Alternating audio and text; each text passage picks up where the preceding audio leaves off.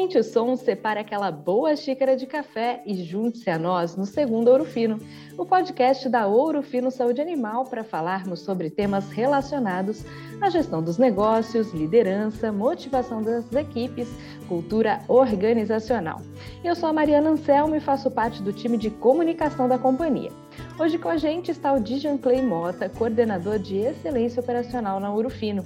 Mota é graduado em Tecnologia de Mecânica de Precisão e Engenheiro de Produção Mecânica.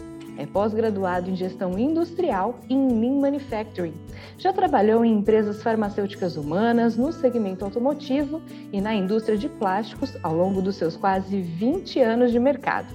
E é apaixonado por futebol um corintiano de coração e de carteirinha. Nós vamos falar como a filosofia Lean auxilia no diagnóstico de pontos de melhoria e na solução de desafios, estimulando o crescimento das equipes e das atividades das empresas. Mota, bem-vindo ao nosso segundo Ouro Fino. Oi, Mari. Primeiro eu queria agradecer e dizer que é uma satisfação enorme poder ter sido convidado a participar do segundo Ouro Fino. É uma iniciativa muito bacana que, além de compartilhar temas relacionados à gestão de negócios, lideranças, motivação de equipes e cultura organizacional, tanto com o público interno Orofino quanto externo, ele também abre um espaço muito legal para nós, colaboradores Orofinos, exercermos o nosso protagonismo, né? Compartilhando conhecimentos, ideias e boas práticas que a gente acaba aplicando no nosso dia a dia aqui dentro da nossa empresa, né? Como hoje, por exemplo, onde eu vou poder falar um pouquinho com vocês aí sobre Lean, né, que é um tema que já me acompanha há um bom tempo na minha carreira profissional e pelo qual sou muito aí apaixonado. Mota, bem-vindo. Vamos compartilhar essa paixão então com todo mundo que está ouvindo a gente. E será que toda essa galera conhece a filosofia Lean? Explica pra gente como é que ela funciona. Claro, será um prazer, Mari. Começo já te dando um elogio pela sua colocação perfeita que você denominou o Lean como uma filosofia, né? Muitas pessoas acabam encarando o Lean como uma metodologia. É um conjunto ali de ferramentas, de técnicas, né, que a gente pode usar de forma seletiva. Basta a gente ir lá, selecionar uma ferramenta, aplicar e voilá. Magicamente a gente tem um resultado expressivo, né? E a gente já pode se considerar como uma empresa Lean um processo Lean, né? Acredito que muitos profissionais, principalmente da área de ciência operacional, já se depararam, né, com solicitações de outras áreas no sentido de, ó, oh, eu quero fazer um Lean aqui na minha área, ó, oh, eu quero implementar o Lean na minha área. Quando a gente pensa nessa ótica, a gente, na verdade, a gente está subaproveitando que, de fato, a filosofia ela pode nos proporcionar, Mari. A gente pode muito bem pegar uma das ferramentas Lean, como o Kanban, trabalho padronizado e essas inúmeras sopas de letrinhas que a gente tem, aplicar e obter um resultado em um primeiro momento. Porém, pode ter certeza que esses resultados eles não vão ser sustentáveis, ou até mesmo eles não vão impactar no que é mais importante na ótica da filosofia Lean, que é o que? Entregar valor para o cliente. O Lean, ele não pode ser encarado como um projeto com início, meio e fim. É, uma empresa, ela não tem que ter como objetivo implementar o Lean, mas sim se tornar Lean. Ou seja, ela tem que transformar as pessoas a fim de que elas pensem pratiquem esse pensamento Lean no seu dia a dia, em seus processos, sempre buscando eliminar o quê? Tudo aquilo que não agrega valor na ótica de quem? Do cliente. Seja esse cliente um cliente interno ou seja esse cliente um cliente externo. Quando a gente fala de Lean, a gente precisa internalizar, ou seja, não basta fazer Lean, a gente precisa ser Lean. Você pode muito bem mudar o layout de fábrica de equipamentos ou das suas instalações administrativas, buscando reduzir o tempo de processo, retrabalho, mas na verdade, o que é a chave para o sucesso do Lean é transformar o modo como as pessoas pensam e elas agem. São elas o bem mais valioso que a gente tem dentro de uma organização que pensa, né, na verdade, se tornar Lean é capacitando essas pessoas a olharem de uma forma diferente para os processos, atuando naquilo que não agrega valor, é ouvindo as ideias das pessoas que executam o processo no dia a dia e patrocinando a implementação dessas soluções que uma empresa ela começa de fato a se tornar lean e a criar um ambiente de atendimento às necessidades dos clientes, somente com a participação de todo mundo que está envolvido e está sendo desenvolvido. Isso é muito bacana, né? Principalmente quando a gente olha para o Ourofino, porque vai totalmente de encontro aos nossos valores, né? Que é cuidar das pessoas, ou seja, ter as pessoas como elemento central, né? E todo também o trabalho de encantamento dos nossos clientes que a gente está sendo feito, principalmente agora a criação da área de experiência do cliente, entre outras ações. Mota, você está falando aí de pontos que são essenciais: capacitação, pessoas, valores. E aí eu queria te pedir para contar uma iniciativa que aconteceu na Urufino em 2021, que foi o programa da Universidade Six Sigma, em que cerca de 70 colaboradores, né, foram líderes de projetos, estudaram toda a, todo o Lean e parte deles também se certificou como Black Belt. Conta pra gente como que foi isso e os resultados que isso trouxe para a companhia. É verdade, Mário. Em 2021, né? 2021 nós tivemos um desafio e um prazer imenso de iniciar o nosso programa de melhoria contínua corporativa, né, que a gente chamou carinhosamente de Universidade Six Sigma Urufino. A gente estava falando na, na, pergunta anterior que a chave do sucesso, né, de uma transformação Lean, são as pessoas, né? E a Universidade Six Sigma vai justamente encontrar isso. É ter o colaborador urufino como elemento central da cultura de melhoria contínua da nossa organização. O ciclo de desenvolvimento da universidade, ele é dividido em, em três níveis. O primeiro é o de facilitador Lean. O que, que a gente busca nesse nível, né? Nele, o colaborador da Eurofino ele passa uma carga de treinamento voltada para quê?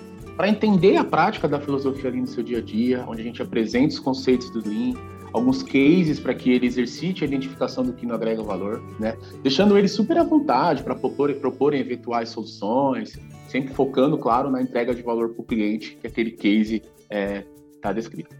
Além de todo o conteúdo teórico, o participante também é, ele conduz um projeto de baixa complexidade que deve ser apresentado no término da sua formação para que assim ele possa ser considerado como, como facilitador. Então, a gente alia muito a questão teórica também já com a questão prática que, que é o projeto. Só para a gente poder entender melhor, Mário, quando a gente fala sobre Lean como filosofia, a gente fala muito do quê?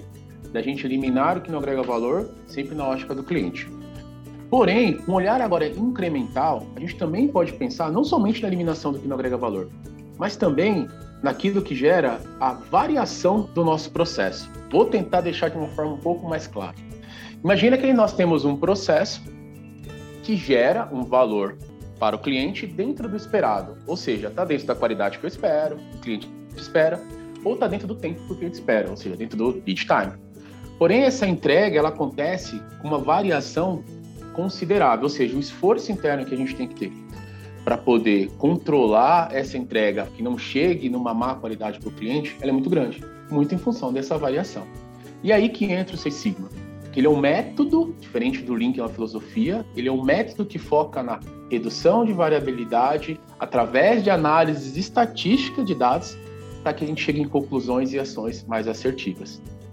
E o segundo e terceiro nível da nossa Universidade Lean traz justamente esse conteúdo para o nosso colaborador Urufi. Sendo que o segundo nível a gente denomina como Green Belt e o terceiro nível como Black Belt. E qual é a diferença entre os dois? Ambos são certificações ligadas ao Seis Sigma e o que difere é justamente a carga estatística que é ministrada em cada um dos treinamentos.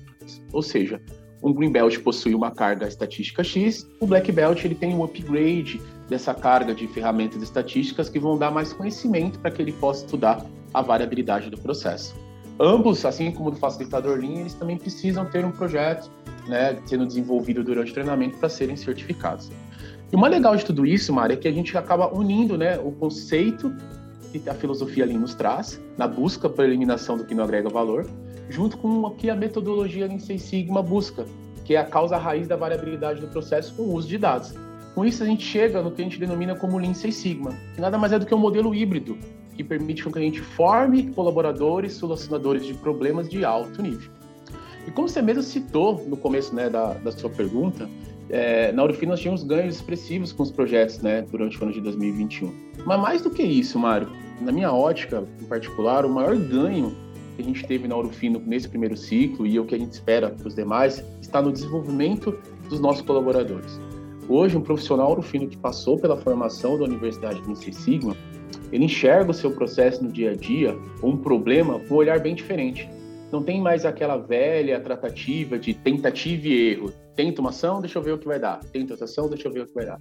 Hoje eles, eles encaram os problemas com uma forma metodológica, onde primeiro eles definem o problema, começam a medir, analisam, melhoram e controlam a estabilização daquilo que eles melhoraram.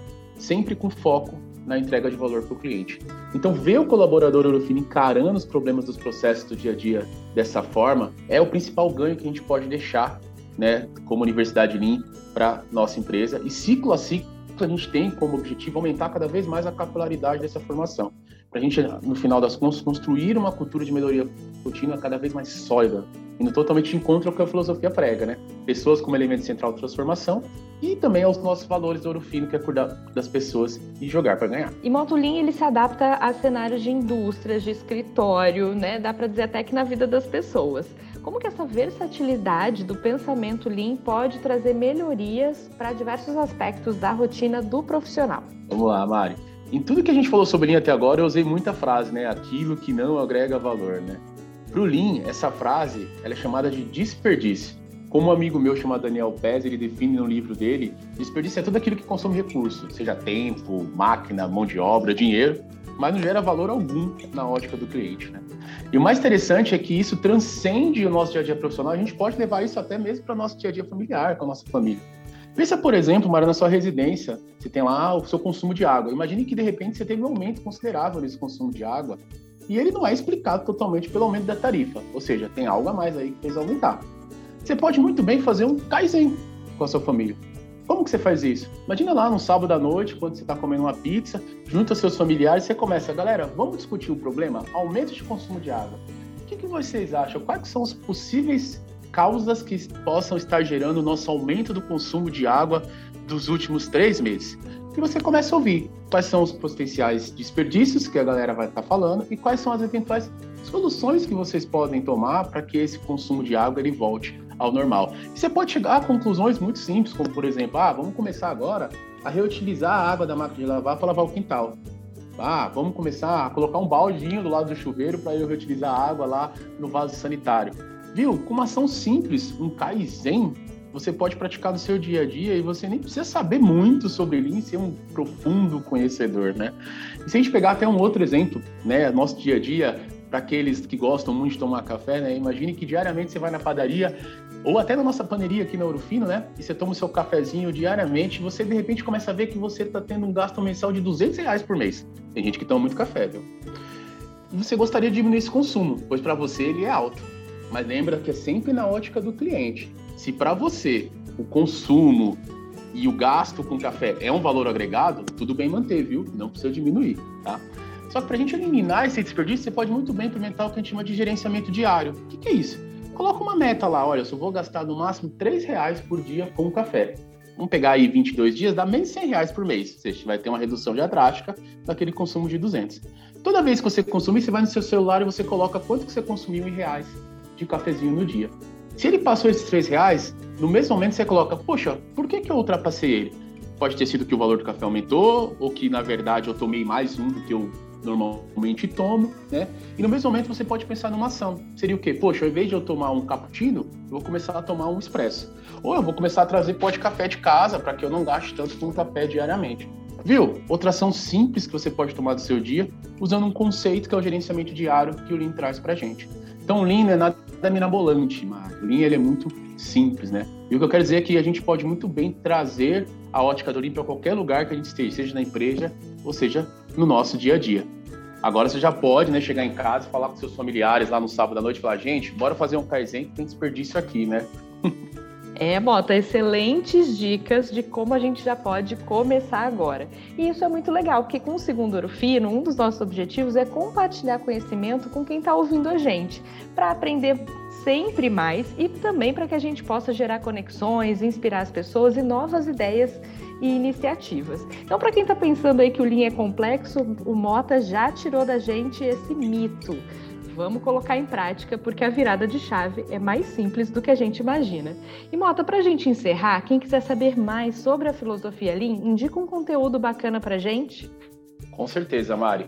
Eu acho que a principal dica que eu dou para essa virada de chave, para quem quer de fato começar a conhecer um pouco mais sobre Lean aplicado no seu dia a dia, na verdade é buscar conhecer mais sobre o assunto, né? Isso não tem nada a ver com fazer um MBA no exterior sobre Lean, né? Isso tem a ver mais com o quê? Você pode muito bem seguir um influenciador Lean no seu Instagram, no LinkedIn, no YouTube, ouvir diariamente um podcast sobre Lean, ter mais contato com quem pratica isso no dia a dia já vai começar a fazer com que você mude um pouco esse seu pensamento e comece a olhar diferente para as atividades que você faz no dia a dia. Agora, falando um pouco de leitura, acho que quem me conhece, mas sabe que eu gosto muito de ler livros sobre o tema, né? Acaba às vezes até sendo chato junto com o meu time aqui de excelência operacional nesse sentido. Mas eu tenho algumas dicas que eu posso passar para a galera. Né? Para quem quer ter uma visão mais de Lean no dia a dia, poxa, eu quero primeiro começar a pensar no Lean mais ligado ao meu dia a dia pessoal e não somente profissional. Tem dois livros que eu acho muito bacana. Um deles é Uma Vida Sem Desperdícios, do Alexandre Cardoso. Ele é um livro bem bacana. Ele retrata como que o autor aplicou técnicas e conceitos do Lean no seu dia a dia familiar. Esses exemplos que eu trouxe para você do consumo de água, do cafezinho, eu peguei muito desses livros que eu acabei lendo. Então ele é bem bacana, dá para ler em dois dias. É um livro super, livro super curto e com uma linguagem super leve também. Um outro livro bem bacana é do meu amigo Daniel Pezzi, que chama-se Um Jeito Diferente de Enxergar os Sete Desperdícios. Né?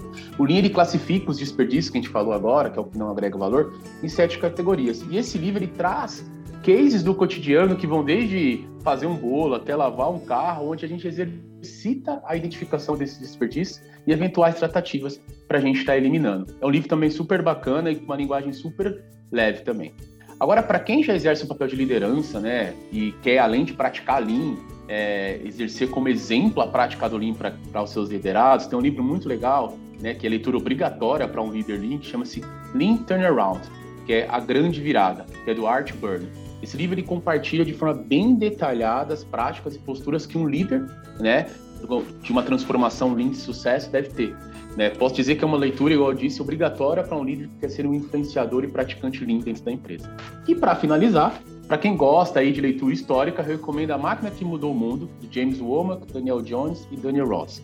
Esse livro traz né, como que as portas do Ocidente foram abertas para o sistema Toyota de produção e foi começar a, a, ser conhecido mundialmente né, como o que é Lean Manufacturing. Né? Ele traz os estudos dos autores sobre o sistema oriental Toyota de produção, baseado na eliminação do desperdício e na redução com foco no que agrega para o cliente. Para o pessoal da Eurofino também, podem ficar à vontade para me procurar o motivo de excelência operacional. E para quem não é da Eurofino, também fique à vontade para me contactar nas redes sociais como LinkedIn, e vai ser um prazer poder colaborar nessa jornada linda de vocês.